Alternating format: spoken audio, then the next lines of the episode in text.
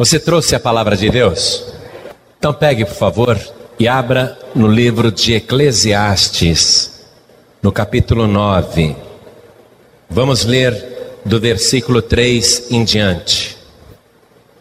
Assim que você achar, por favor, olhe ao teu lado, veja se tem alguém sem a palavra de Deus, e mesmo não conhecendo a pessoa, chegue perto dela e mostre aonde nós vamos ler. Já acharam? Glória a Deus.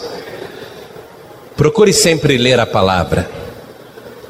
Aqui você tem todas as informações que precisa para esta vida, para outra vida. Esse livro não é brincadeira, não. Ele dá todas as notícias do passado, é o melhor livro de história do mundo. Ele diz tudo o que está acontecendo hoje, e se você quer saber o que vai acontecer amanhã, leia este livro. É impressionante. Esse livro é fantástico. E consegue em poucas linhas, como nós vamos ler agora, resumir muitos mistérios, mostrar muitas coisas. Vamos ler aqui Eclesiastes capítulo 9, versículo 3 em diante. Diz assim: este é o mal que há entre tudo quanto se faz debaixo do sol, que a todos sucede o mesmo, que também o coração dos filhos dos homens está cheio de maldade, que há desvarios no seu coração, na sua vida, e que depois se vão aos mortos. Ora, para o que acompanha com todos os vivos, há esperança porque melhor é o cão vivo do que o leão morto. Porque os vivos sabem que hão de morrer, mas os mortos não sabem coisa nenhuma, nem tampouco eles jamais têm recompensa. Mas a sua memória ficou entregue ao esquecimento, até o seu amor, o seu ódio e a sua inveja já pereceram e já não tem parte alguma neste século em coisa alguma do que se faz debaixo do sol. Vai, pois, come com alegria o teu pão e bebe com bom coração o teu vinho, pois já Deus se agrada das tuas obras. Amém? Vou ler de novo o versículo 7. Vai, pois, Come com alegria o teu pão e bebe com bom coração o teu vinho, pois já Deus se agrada das tuas obras. Agora eu vou ler mais uma vez o versículo 7. E quem já está preocupado achando que eu estou fazendo apologia à bebida, aguarde a conclusão da mensagem porque nesse pequeno trecho que eu li está tudo explicadinho, já já você vai aprender, mas eu quero repetir com você o versículo 7. Vamos lá. Vai. Todo mundo vai comigo. Vamos lá. Vai. Pois come com alegria o teu pão e bebe com bom coração o teu vinho, pois já Deus se agrada das tuas obras. Amém? Você crê que esta é a poderosa palavra de Deus? Continua crendo? Crê que Deus tem nesta palavra um mistério a nos mostrar claramente? Amém? Você crê que toda a palavra de Deus é proveitosa? Quem aqui crê? Levante a mão. Então vamos dar para esta palavra a melhor salva de palmas. E quem está ouvindo à distância, pela rádio ou pela internet, junte-se a nós agora e vamos aplaudir muito a palavra de Deus.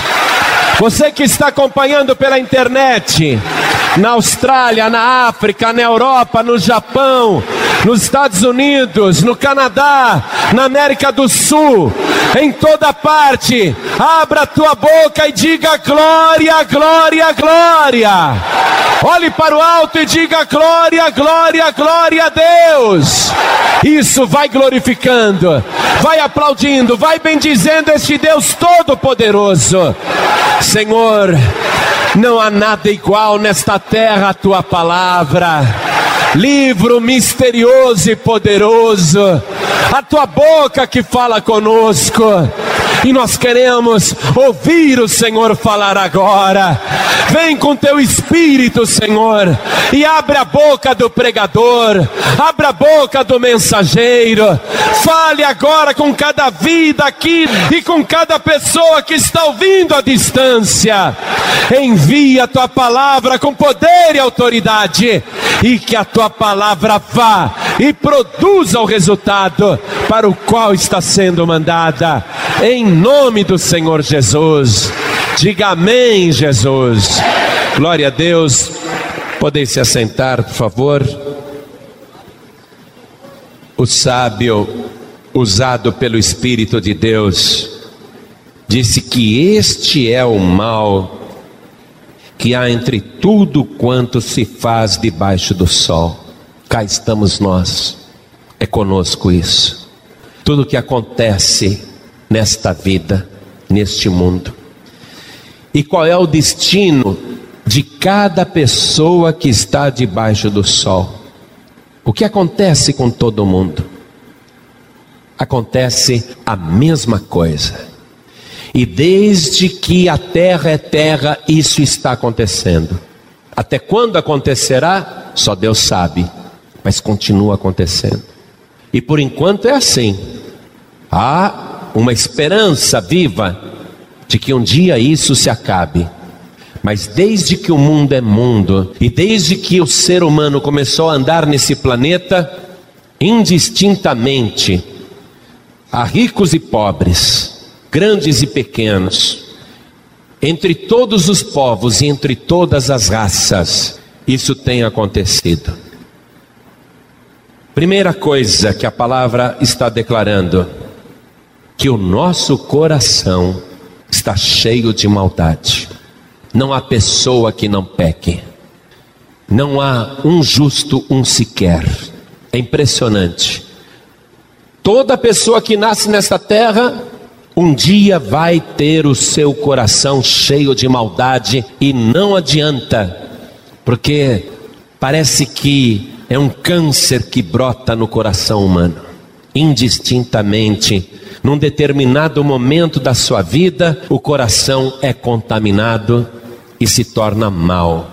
Alguns mais maus do que outros, outros menos, mas sempre, sempre o ser humano acaba com o coração cheio de maldade, cheio de maldade, desvarios, loucuras no seu coração. Por isso que a gente sempre vai contemplar coisas espantosas que o ser humano faz. E depois disso, olha só que infelicidade, se vai aos mortos. É o que diz o final do versículo 3. E depois se vão aos mortos. Eu li uma notícia de que um jovem bicheiro do Rio de Janeiro foi praticamente fuzilado quando ainda estava descendo da sua moto em frente a uma academia em Jacarepaguá. Foi um crime bárbaro, mas ali acabou todo o seu poder, toda a sua valentia. Os que eliminaram aquele bicheiro podem até ter sentido um gostinho de vitória, de alívio, mas eles não escaparão do mesmo destino. Se não morrerem metralhados, porque quem com ferro fere, com ferro será ferido, eles irão pelo mesmo caminho, como aconteceu 34 dias depois, com o pai daquele jovem bicheiro assassinado. Ele compareceu no funeral do filho com uma bombinha para fazer inalação comido por uma doença no pulmão, respirando com dificuldade, mas vivia num contrassenso muito grande. Esse homem que já foi um poderoso bicheiro do Rio de Janeiro, antes de passar o império para o filho. Ele tirava aquela máscara de ar do nariz para acender um cigarro e fumar. Em seguida, colocava outra vez a máscara para respirar ar, respirava, respirava e depois acendia outro cigarro e fumava. Lógico, morreu. Morreu e, apesar de ter sido, na sua época de ouro, um homem muito poderoso e respeitado, contudo, seguiu pelo mesmo caminho que o seu filho tinha seguido de modo trágico há 34 dias atrás.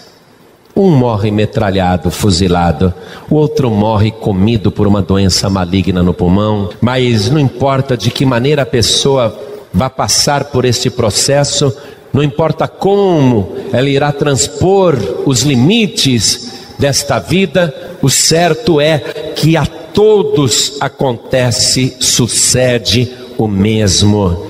A pessoa pode ter a vida que for, de glória, de poder ou de miséria, de fama ou de esquecimento. Inevitavelmente, e assim tem sido até hoje, todos depois seguem e se vão aos mortos, vão se encontrar com os demais mortos. E o versículo 4 que nós lemos, disse que para aquele ou aquela que acompanha, que segue com todos os vivos, há esperança. Porque é melhor um cão vivo do que um leão morto. Pensa bem. Pense numa pessoa que foi muito famosa, poderosa e rica e já foi ao encontro dos outros mortos. Pense nesta pessoa que viveu debaixo do sol teve tudo o que queria, mas já se foi pelo mesmo caminho que todo ser humano segue. Quem vale mais hoje? Aquela pessoa que foi rica, poderosa, famosa, mas já morreu? Ou você que ainda continua vivo? Quem vale mais? Você gostaria de ser, por exemplo, o presidente dos Estados Unidos da América, mas não esse que está vivo, aquele que já morreu, o Nixon, por exemplo, ou o Reagan, que também já foi, foram homens super poderosos na terra e vocês só se lembraram deles agora, porque eu citei os nomes. Caso contrário, vocês nem se lembrariam, e é por isso que a palavra disse que desaparece toda a sua memória. Mas quem vale mais hoje? O Roberto Marinho, que foi o homem mais cortejado do Brasil, adulado, paparicado por presidentes, por ministros, por políticos. Quem vale mais, o Roberto Marinho hoje? Ou um pobre mendigo miserável que está aí deitado numa calçada? Por que, que esse mendigo miserável vale mais? porque para aquele, aquela que segue com todos os vivos, ainda há esperança, porque mais vale um cão vivo do que um leão morto. Estando os dois vivos, o leão vale mais. Não resta dúvida. Coloca o cachorro vadio, vira-lata, ao lado de um belo leão, não há dúvida nenhuma, o leão vale mais. Mas se esse leão morrer, o vira-lata vale mais do que ele. Porque a palavra está dizendo que para quem morreu não há mais esperança, mas para quem está vivo sim. E o versículo 5 que nós lemos aqui diz: Porque os vivos sabem que hão de morrer mas os mortos não sabem coisa nenhuma. Escute, entenda a palavra. Quem aqui está vivo, levante a mão. Abaixe a mão.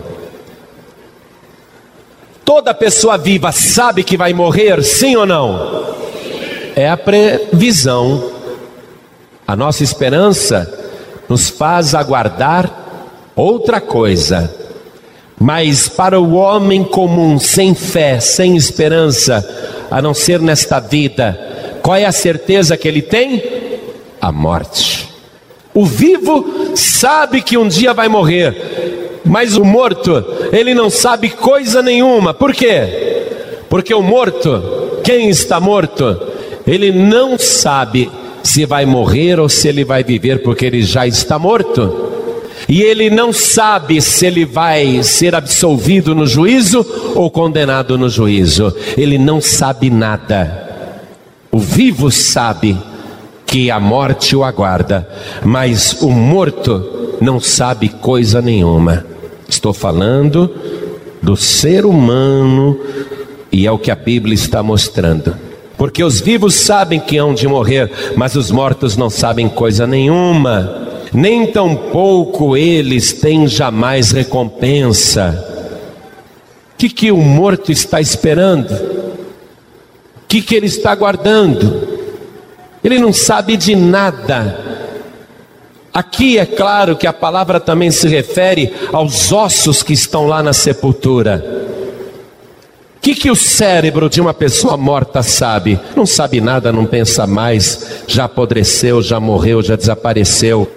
Aquele cadáver não sabe mais nada, é lógico que o livro se refere ao cadáver. Mas os que estão mortos, eles não sabem o que vai acontecer no dia do juízo. Não sabem coisa nenhuma e eles nem tampouco têm recompensa.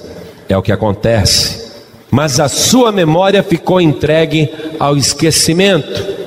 Se eu não tivesse citado os nomes dessas pessoas, você nem se lembraria, porque olha quanta gente já morreu e ninguém se lembra mais.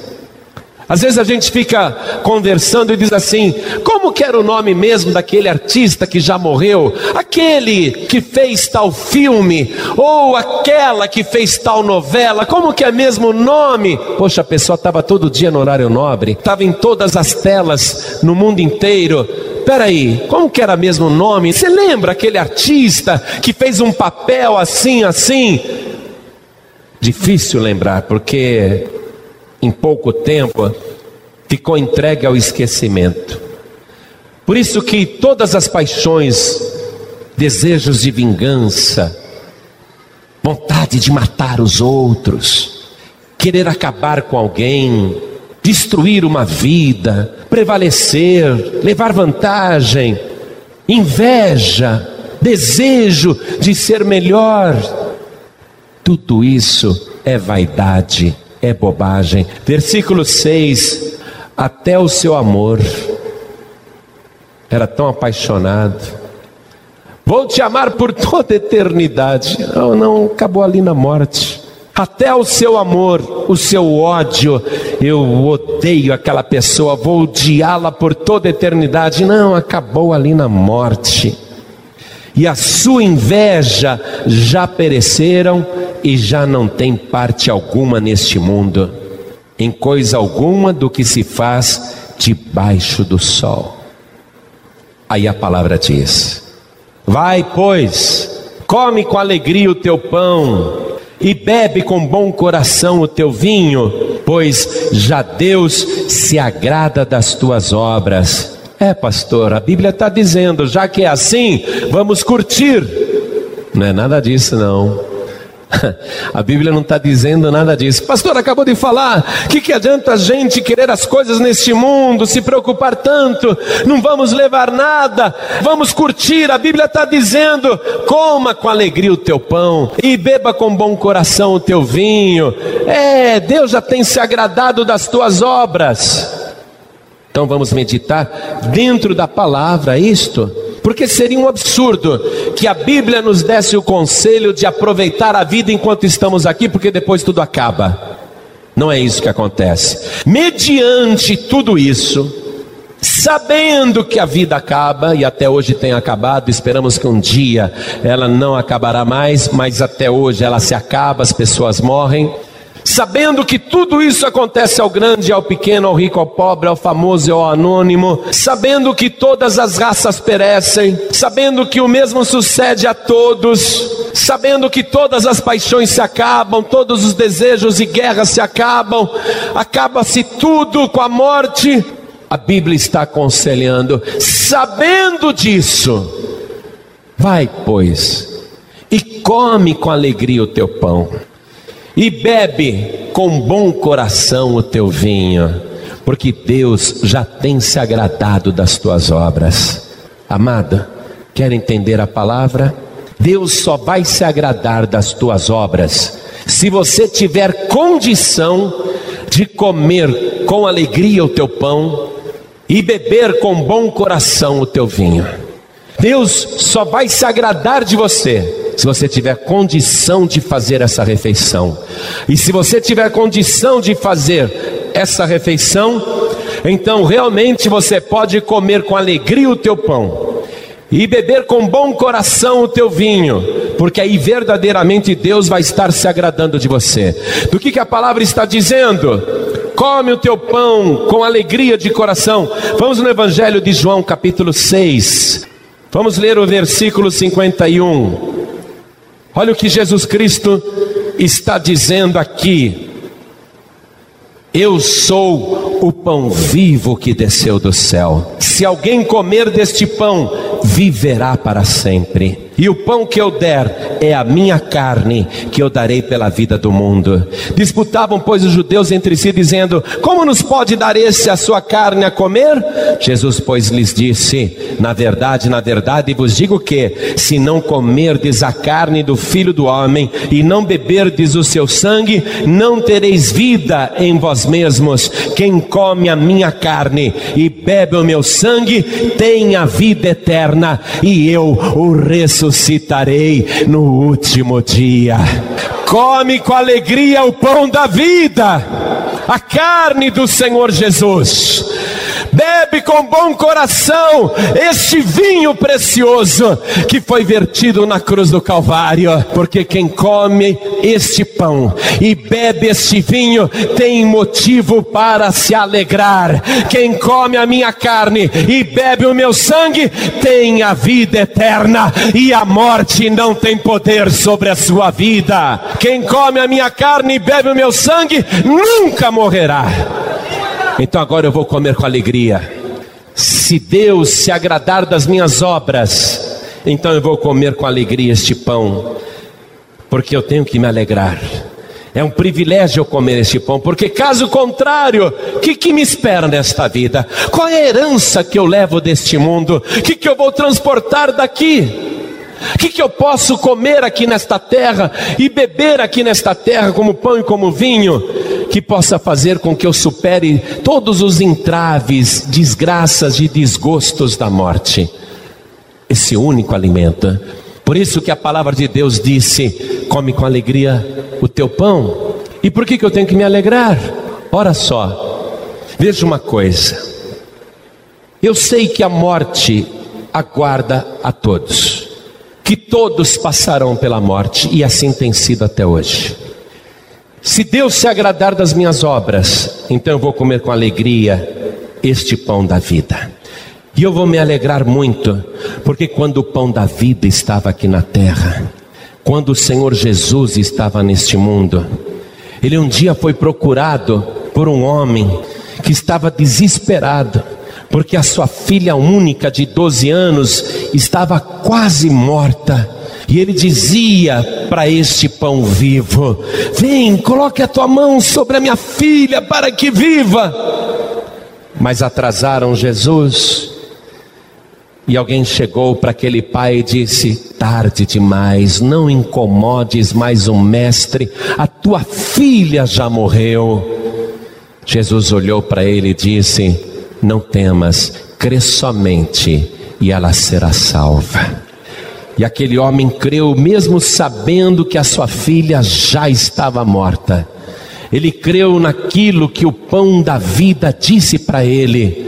E Jesus Cristo chegou naquela casa, encontrou todo mundo chorando, encontrou as pessoas tocando músicas fúnebres, com flautas. E Jesus Cristo disse: saiam todos daqui, parem de chorar, porque a menina não está morta, ela apenas dorme. E eles riam de Jesus, como está dormindo? Nós temos certeza que ela está morta, ela até está gelada, ela já está dura. Esta menina morreu, ela está pálida, o seu sangue parou de correr, o seu coração parou de bater, o seu pulmão parou de respirar. Ela está morta, verdadeiramente está morta. Mas Jesus Cristo disse: saiam todos, saiam todos daqui. Pegou o pai e a mãe da menina, pegou pegou Pedro, Tiago e João e entraram os seis naquele quarto. E Jesus Cristo chegou para aquele cadáver e disse: Menina, a ti te digo, levanta-te. E na mesma hora a defunta abriu os olhos e levantou e sentou na cama. E o pai, o Jairo, olhou para a filha viva e ele sentiu grande alegria, porque encontrou o pão da vida que é Jesus Cristo. Se cumpriu a palavra palavra. O pão da vida é alimento para o cadáver. Jesus Cristo é aquele que pode fazer até o morto se alimentar. Seis entraram no quarto, mas sete saíram dali. Jesus Cristo operou o milagre. É para me alegrar ou não comer com alegria este pão? comer com alegria este pão, o pão da vida. O que me resta neste mundo? Pense bem, sabendo que não me adianta ser rico ou pobre, importante ou miserável, famoso ou anônimo, de que me adianta? De que me adianta? Sabendo que a morte me espera, que eu vou inevitavelmente passar por aquele portal, o que, que eu quero deste mundo? Deus diz: só duas coisas. Come com alegria o teu pão e bebe com bom coração o teu vinho só isso eu posso fazer nesta vida, só existe isso nesta vida que eu possa fazer para enfrentar a pior situação para o ser humano. Qual é o grande mal que ele disse na palavra? Este é o grande mal que sucede a todos. Depois seguirão aos mortos. Que me resta fazer nesta vida? Receber o pão do céu que é Jesus Cristo e ser lavado e remido pelo sangue do Cordeiro. Que é disso que Deus se agrada quando o ser humano reconhece que só há uma coisa importante a fazer neste mundo: entregar a vida para Jesus. Um dia Jesus entrou numa cidade e deu de cara com um cortejo fúnebre.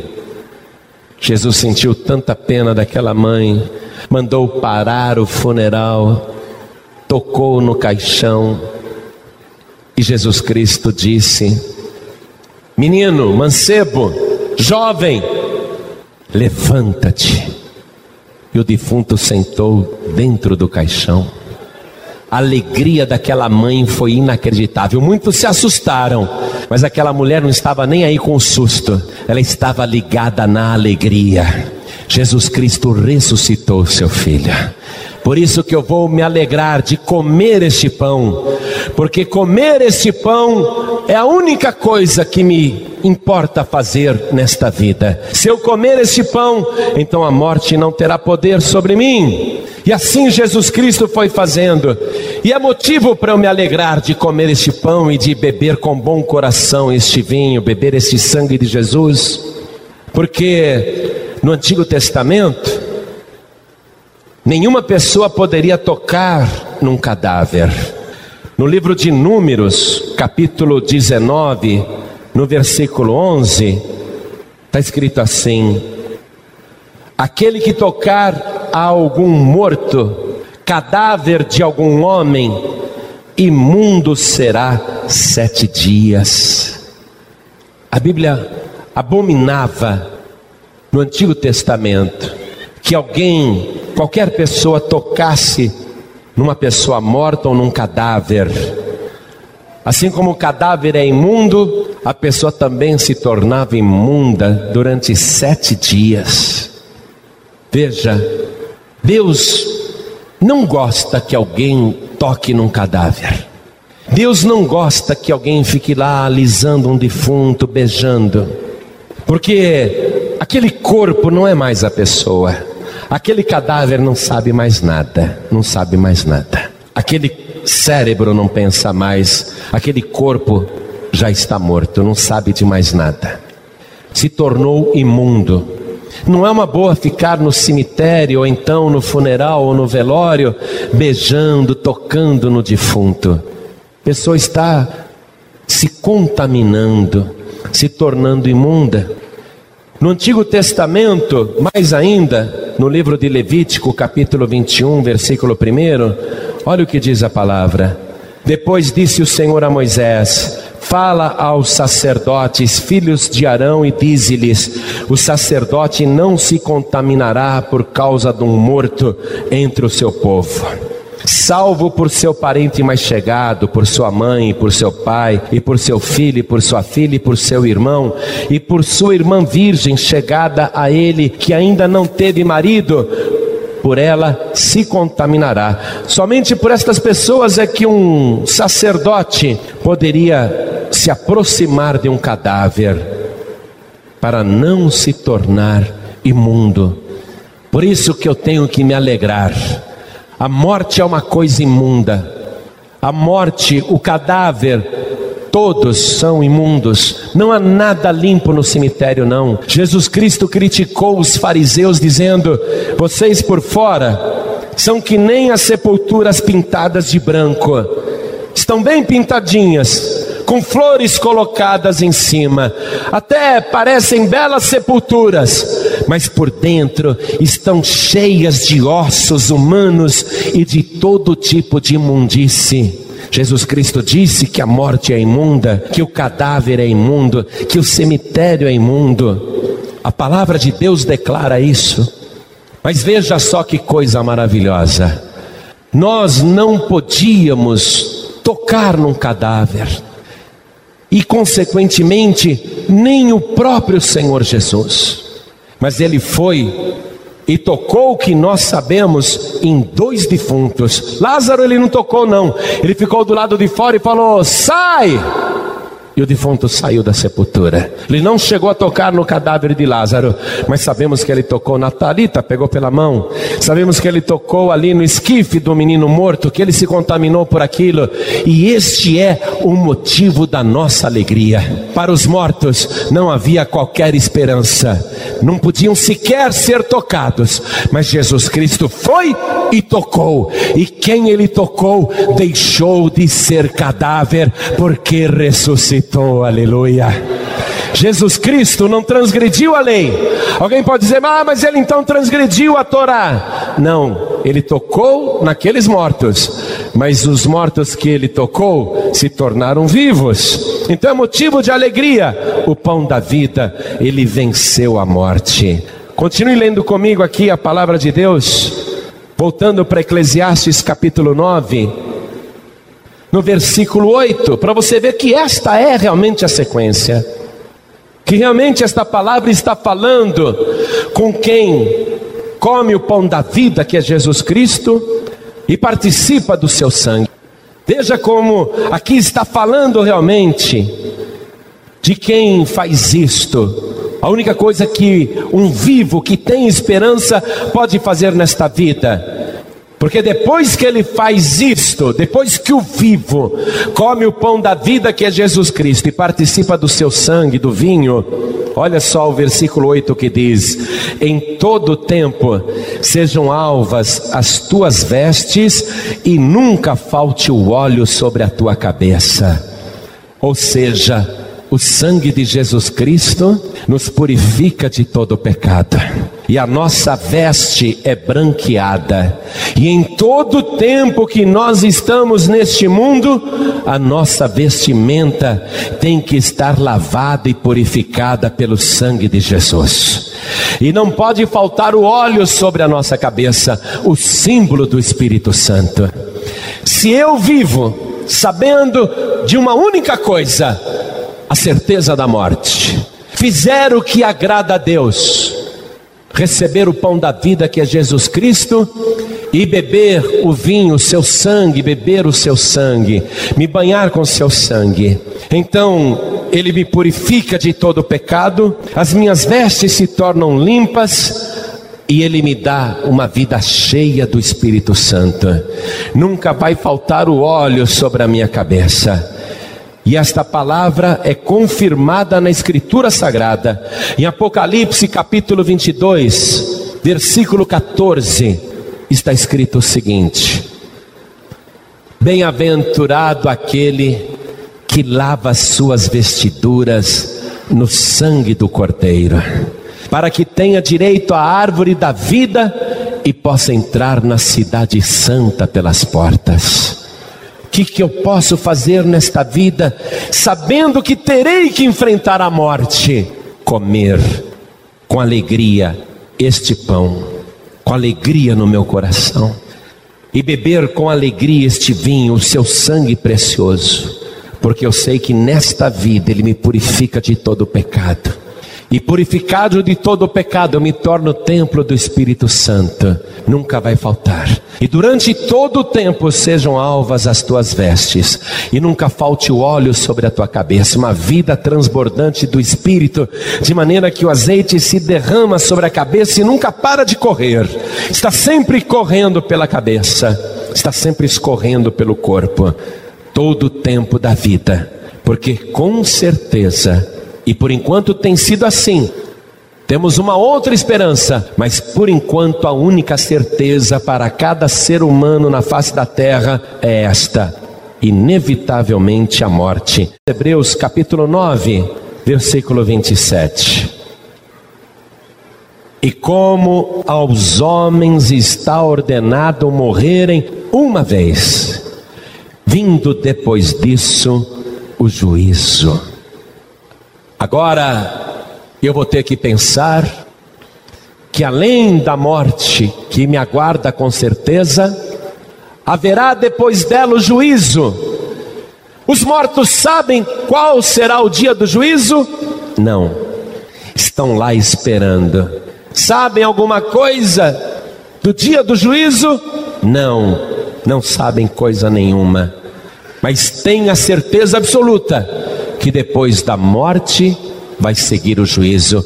E olha só, morre-se uma vez só. É mentira que a pessoa pode voltar aqui e levar uma nova vida para ver se acerta, se aperfeiçoa, para depois ir para um plano superior, mas se ainda não atingiu o alvo, então ela volta para este mundo para nascer de novo e tentar com uma nova vida e morrer de novo, para ver se vai agora para um plano melhor, para um plano superior. É mentira. Está ordenado, isso é ordem de Deus. Não adianta o Kardec vir e falar outra coisa. A ordem partiu de Deus. Morre-se uma só vez. E depois disso segue-se o juízo, que com certeza nenhum morto sabe quando será. Quando será esse dia? E não é possível voltar, não é possível reencarnar, nada disso é possível. Eu quero que você tenha certeza disso dentro da palavra de Deus. Vá comigo no Evangelho de Lucas, capítulo 16, versículo 22. E aconteceu que o mendigo morreu e foi levado pelos anjos para o seio de Abraão. E morreu também o rico e foi sepultado. E no Hades ergueu os olhos, estando em tormentos, e viu ao longe Abraão e Lázaro no seu seio, e clamando disse: Abraão, meu pai, tem misericórdia de mim, e manda Lázaro que molhe na água a ponta do seu dedo e me refresque a língua, porque estou atormentado nesta chama.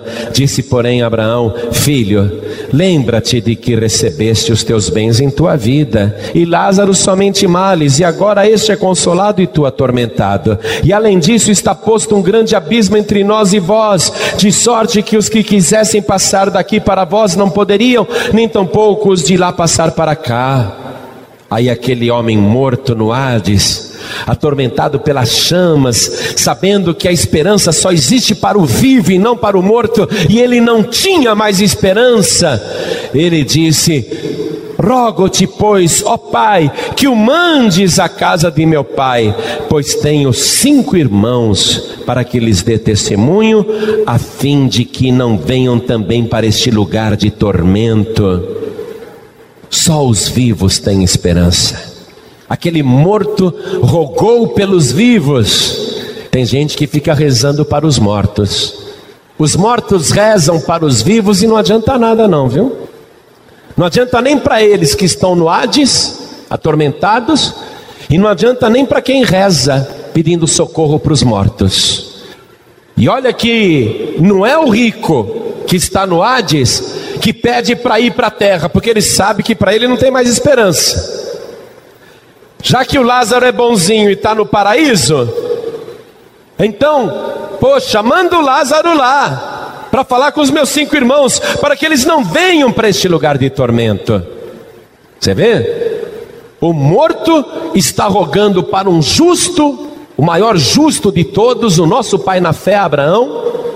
Um morto está rezando pelos vivos que estão na terra, cinco irmãos, pedindo ao maior justo de todos os tempos, o primeiro justo, Abraão, que agora ajude para que o bonzinho Lázaro volte à terra e fale para os seus irmãos mudarem de vida, porque para o vivo há esperança. Não adianta nada ficar rezando para os mortos, sejam eles justos ou ímpios, não adianta nada. E não adianta ficar achando que um morto onde está pode vir para cá, incorporar em alguém conversar com alguém. Ele não pode nem sair do paraíso para ir ao Hades, quanto mais sair de lá para voltar a este mundo. Pai Abraão disse que não. Eles têm a palavra de Deus, eles que ouçam a palavra de Deus, por isso que você tem que ouvir a palavra. E o rico ficou suplicando, intercedendo, olha só. Você vê? Morto rezando e insistindo. Veja no versículo 30. Não, Abraão, meu pai, mas se algum dos mortos fosse ter com eles, arrepender-se-iam. Porém, Abraão, o santo Abraão, o justo Abraão, o santo Abraão, lhe disse: Se não ouve a palavra de Deus, tampouco acreditarão, ainda que algum dos mortos ressuscite. E veja, falou em ressurreição e não em encarnação ou reencarnação ou incorporação. Aos homens está ordenado morrerem uma só vez. Deus ordenou. Saiu daqui, amigo. Saiu deste mundo, amiga. Não tem mais mudança de destino. Ou é para o Hades ou é para o paraíso. Aí os mortos vão ficar esperando o dia do juízo. Quando? Eles não sabem. É possível eles ajudarem os vivos? Não. É possível eles voltarem aqui? Não. É possível aos vivos ajudarem os mortos? Não. Não tem como sair dali. É ali que eles vão esperar. É ali que eles vão aguardar o juízo. E o juízo inevitavelmente ocorrerá. Não sabemos o dia, mas ocorrerá. Por isso que eu quero ler com você aqui no livro de Apocalipse, capítulo 20, versículo 11. E vi um grande trono branco, e o que estava sentado sobre ele, de cuja presença fugiu a terra e o céu, e não se achou lugar para eles. E vi os mortos, grandes e pequenos, que estavam diante do trono, e abriram-se os livros. E abriu-se outro livro que é o da vida, e os mortos foram julgados pelas coisas que estavam escritas nos livros segundo as suas obras. E deu o mar os mortos que nele havia, e o Hades, e a morte, e a morte e o inferno deram os mortos que neles havia, e foram julgados cada um segundo as suas obras. E a morte e o inferno foram lançados no lago de fogo, esta é a segunda morte. E aquele que não foi achado escrito no livro da vida foi lançado no lago de fogo. O que, que eu posso fazer aqui nesta vida? Diante de tudo isso, com a certeza da morte que vai ocorrer uma única vez, e que depois se seguirá o juízo, esta é a certeza, e que depois que a pessoa morre não há mais esperança de mudança de lugar, vai ter que ficar esperando ali o juízo. E no dia do juízo os livros serão abertos, e as pessoas serão julgadas pelas coisas escritas nestes livros, mas que somente serão absolvidos e escaparão do lago de fogo e enxofre, os que têm os seus nomes escritos no livro da vida do Cordeiro. O que, que me importa? O que é importante fazer aqui nesta vida? Seja eu quem for, o que, que eu tenho que fazer nesta vida? Ouvir a palavra de Deus, ouvir a palavra, e o que é que a palavra diz para mim? Come com alegria o teu pão, este pão e bebe com bom coração o teu vinho, porque Deus já tem se agradado das tuas obras. Quando eu entrego a vida para Jesus, eu tenho que me alegrar, porque eu vou vencer a morte, já venci a morte. E eu vou beber com bom coração o vinho. O que quer dizer isso? Quer dizer que no dia da Santa Ceia, quando eu vou tomar o cálice, quando eu vou beber o vinho, quando eu vou beber o sangue, eu tenho que fazer isto com bom coração que, que eu tenho que fazer no dia da Santa Ceia? Pedir perdão dos meus pecados, com arrependimento, colocar a minha vida espiritual em dia, me consertar com Deus, sentir paz no meu coração, crer que o sangue de Jesus me purifica de todo pecado, que é Ele que mantém as minhas vestes alvas, limpas e o óleo do Espírito Santo na minha cabeça, então com alegria de coração eu tomo este vinho, o sangue de Jesus Cristo. Aí sim, aí eu vou viver esta vida com os meus vestidos branqueados pelo sangue do Cordeiro e em todo tempo serão alvos os meus vestidos, não porque eu sou alvo, mas porque o sangue de Jesus me purifica de todo pecado. Aí eu posso viver nesta vida o tempo que for. Se eu continuar me lavando no sangue do Cordeiro, eu passei da morte para a vida. Eu vou entrar na cidade santa pelas portas, e essa esperança só tem quem está vivo. Os mortos não têm mais esperança nenhuma. Os mortos não podem esperar mais nada. Agora você vai dizer assim para mim, pastor, mas o meu pai, o meu avô foram embora deste mundo sem ouvir o evangelho. Você que pensa, você vai se surpreender no dia do juízo. Deus não fará injustiça com ninguém.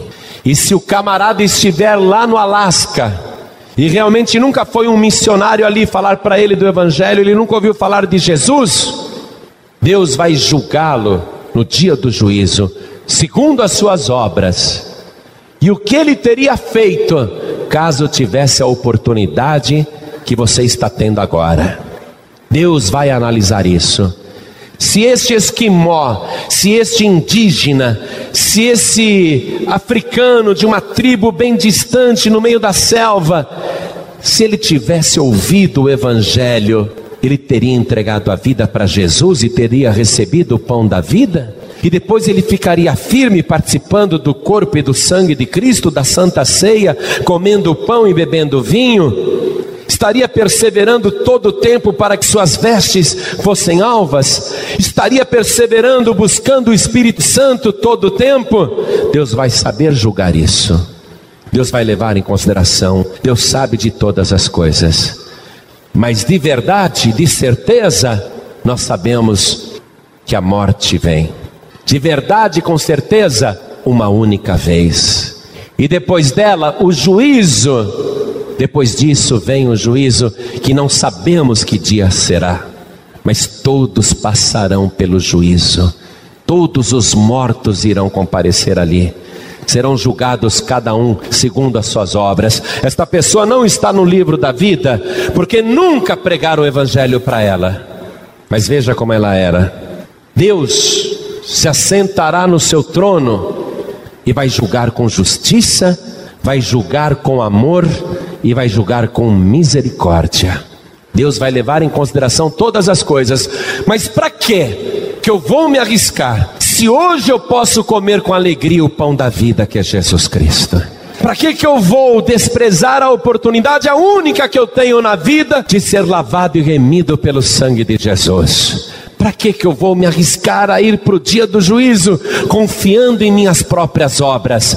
Eu prefiro ir para o dia do juízo confiando na obra redentora de Jesus Cristo na cruz do Calvário. Eu prefiro ir para o juízo confiando na obra que Jesus fez por mim, acreditando que ele morreu por mim, que o seu sangue me purifica de todo pecado. E se eu fizer isso, eu vou agradar a Deus. Eu vou dar o testemunho que eu fiz valer a pena o sacrifício de Jesus na cruz do Calvário.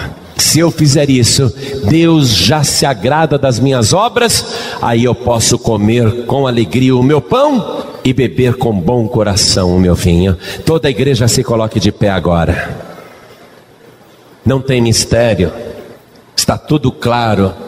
E olha, eu temo por você, temo por você, temo por você que já teve muitas oportunidades nesta vida. A gente morre uma vez só. Mas você teve várias oportunidades nesta vida de receber a vida. Eu vou ter uma oportunidade de receber a morte. Mas antes de receber a vida, Deus me ofereceu a vida várias vezes. Está ordenado aos homens morrerem uma só vez. Deus oferece a morte uma só vez, mas Ele oferece a vida várias vezes várias, o tempo todo.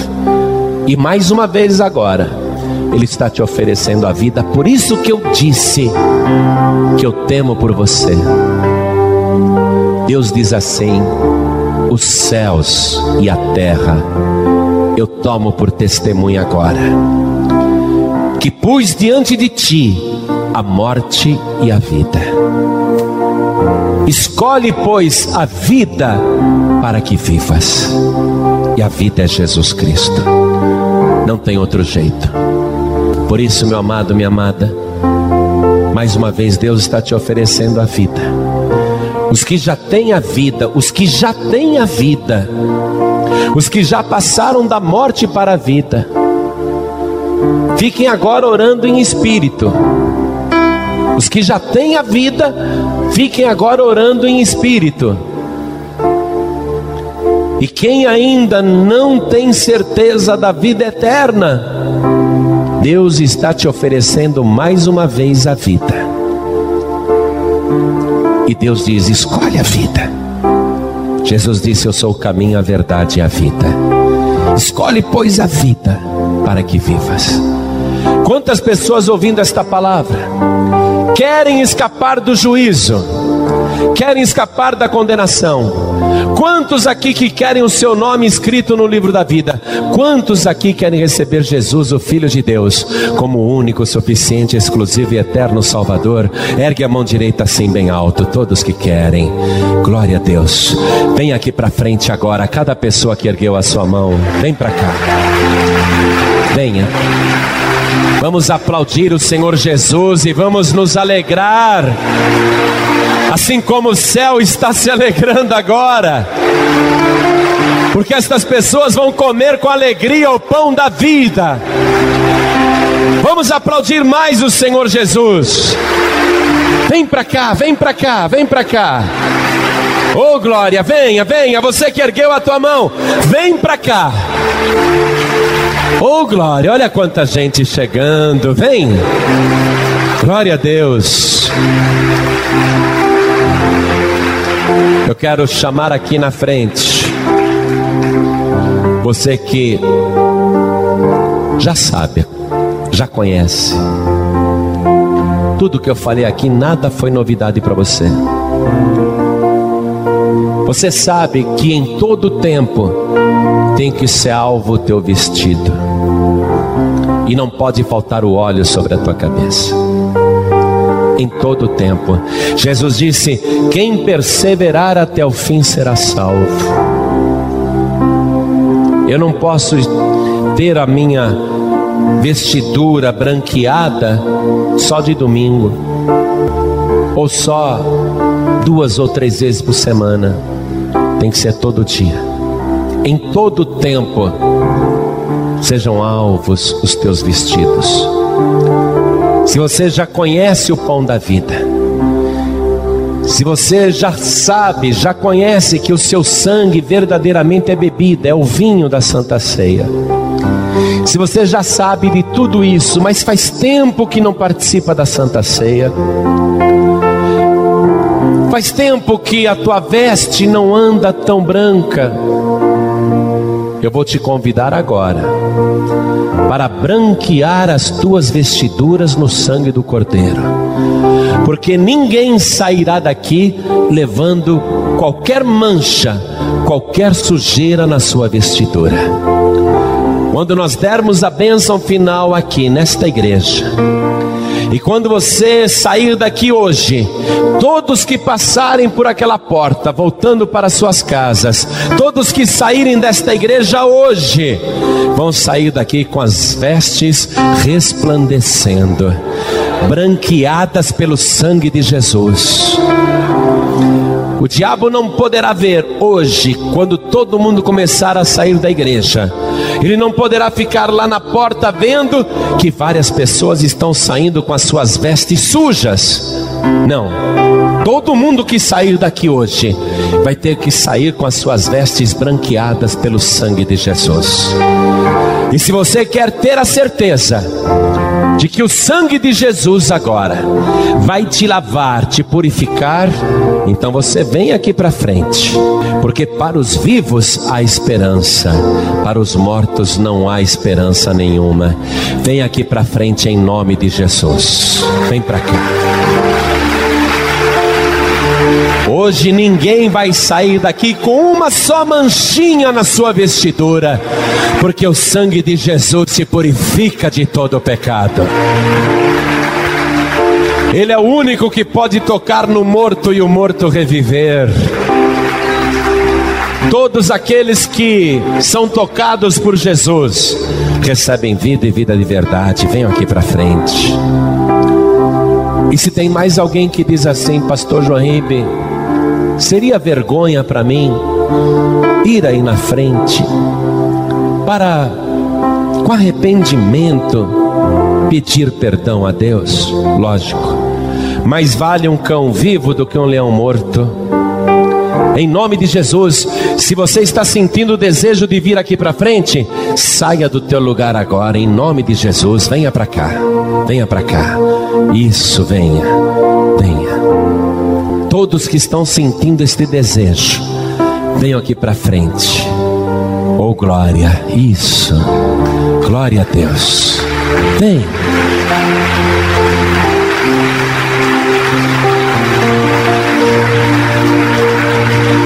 A pessoa que está lá no cemitério, ainda que ela possa ter arrependimento, o seu cadáver não pode mais vir aqui na frente. É ou não é? Os mortos, na verdade, não estão mortos, estão conscientes, se lembram da vida aqui na terra, se lembram dos parentes, se lembram dos amigos, se lembram das coisas que fizeram. E é certo que o coração do homem e da mulher, coração humano, é mau. Todos têm pecados.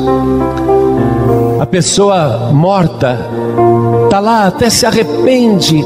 Por que, que eu vivi daquela maneira? Por que, que eu não mudei de vida quando eu tive oportunidade? Como eu me arrependo! Mas o seu cadáver não pode sair do cemitério e andar até este altar e se ajoelhar aqui, porque para os mortos não há mais esperança, mas para você ainda há esperança.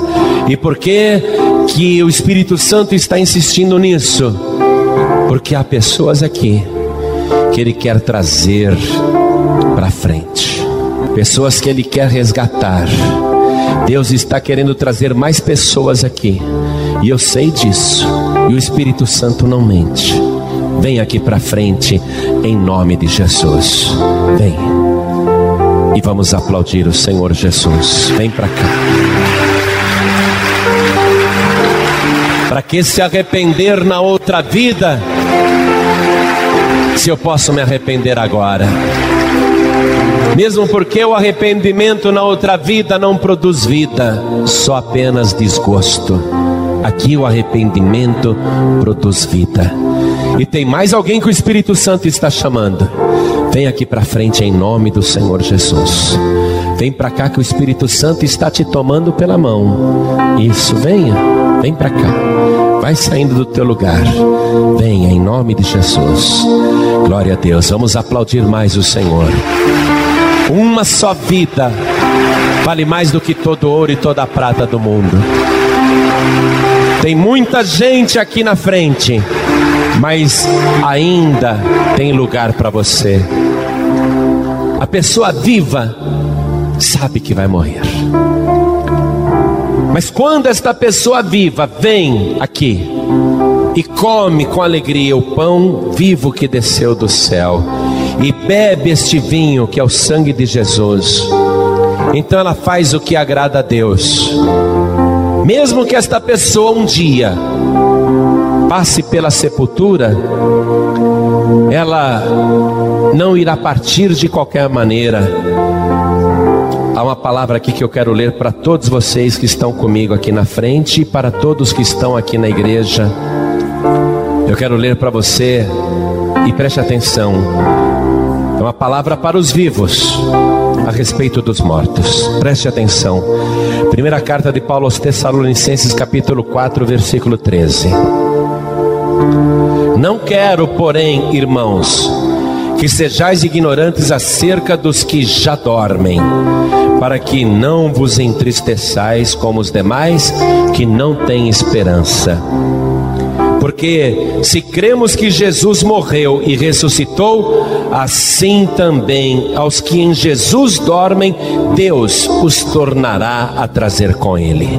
Dizemos-vos, pois, pela palavra do Senhor, que nós, os que ficarmos vivos para a vinda do Senhor, não precederemos os que dormem.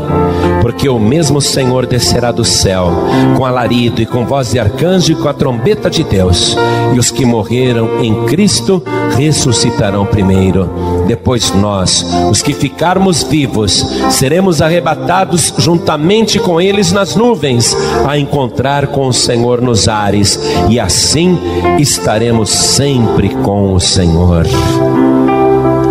Ainda que você um dia morra, e isto aconteça antes da volta de Jesus, os mortos de Jesus Cristo não caem no esquecimento. O teu nome está escrito no livro da vida, como é que você vai ser esquecido? Ele vai chamar pelo teu nome. E os que morreram em Cristo ressuscitarão primeiro, com um corpo glorioso, no abrir e piscar de olhos, irão ao encontro do Senhor Jesus nas nuvens dos céus. Em seguida, os que perseveraram em todo o tempo com as vestes alvas, esses serão transformados, os vivos que estão firmes em Cristo, serão arrebatados no abrir e piscar de olhos, e vão se encontrar com Jesus nos ares. É uma coisa tremenda. Fique aguardando, porque não importa o tempo todo, as tuas vestes têm que ser alvas e não pode faltar o óleo sobre a tua cabeça. Não deixa faltar o azeite, não. Porque quando falta o azeite, o fogo apaga. A lamparina só fica acesa se tiver azeite.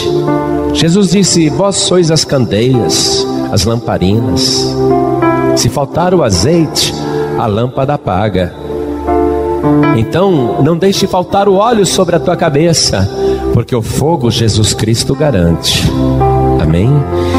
Eu vou pedir agora para as pessoas que estão ouvindo pela rádio ou pela internet e que querem entregar a vida para Jesus ou voltar para Jesus, que se ajoelhem ao lado do computador ou ao lado do rádio ou ao lado do aparelho de som, assim como nós aqui vamos nos ajoelhar também. Vamos nos ajoelhar agora. Os que estão dirigindo e querem entregar a vida para Jesus, não precisam parar o veículo, não. Coloquem a mão direita sobre o coração. Você que está comigo, coloque também a tua mão direita sobre o teu coração. Agora, ore assim comigo, meu Deus e meu Pai. Não tenha vergonha, não. Diga, meu Deus e meu Pai. A coisa mais importante que eu podia fazer nesta vida, eu estou fazendo agora, de joelhos diante de Ti, fazendo o que te agrada e reconhecendo que Jesus Cristo é o pão vivo que desceu do céu e que o seu sangue verdadeiramente é bebida, é o vinho da minha alma, é aquele vinho que eu posso beber com bom coração. Meu Deus da glória, eu agora peço ao Senhor que registre e que confirme o meu nome naquele livro que garante o passaporte para a vida eterna. O único livro que absolve o ser humano e o faz escapar da morte para a vida. Agora, meu Pai, perdoa os meus pecados, porque eu creio que a minha vida vale mais para o Senhor do que todo ouro, do que toda a prata do mundo. Mais vale um cão vivo do que um leão morto. Meu Deus querido, eis-me aqui, reconhecendo os meus pecados, as minhas fraquezas, sabendo que neste mundo tudo é ilusão. O que permanece é a nossa decisão de te servir todos os dias, todo o tempo, com as vestes branqueadas pelo sangue do Cordeiro. E eu quero, meu Deus, o óleo sobre a minha cabeça. Eu quero o azeite do teu espírito. Eu quero a tua unção na minha vida. E em nenhum dia pode faltar. Em todo tempo eu quero o óleo sobre a minha cabeça. Vem agora, Senhor, derrama sobre mim o teu azeite. Derrama agora o teu espírito na minha vida, porque já o Senhor se agradou das minhas obras e o sangue de Jesus me purifica de todo pecado. Meu Deus querido, muito obrigado por tão grande salvação. E eu creio que por Jesus Cristo eu já passei da morte para a vida. Meu Deus da glória, jamais serei esquecido. Ainda que eu morra, o Senhor não se esquecerá de mim, porque o meu nome está escrito no teu livro. Meu Pai querido, muito obrigado. É por isso que eu me alegro em comer o pão da vida, que é Jesus Cristo, e beber com bom coração o seu vinho, o seu sangue, que me purifica de todo pecado. Em nome de Jesus. Amém. Você acabou de receber as boas novas do Evangelho através de João Ribe Palharim. Um oferecimento dos pregadores do telhado. Participe da reunião de Paz e Vida. Para informações, acesse pazevida.org.br. Paz e Vida, lugar de gente feliz e ungida.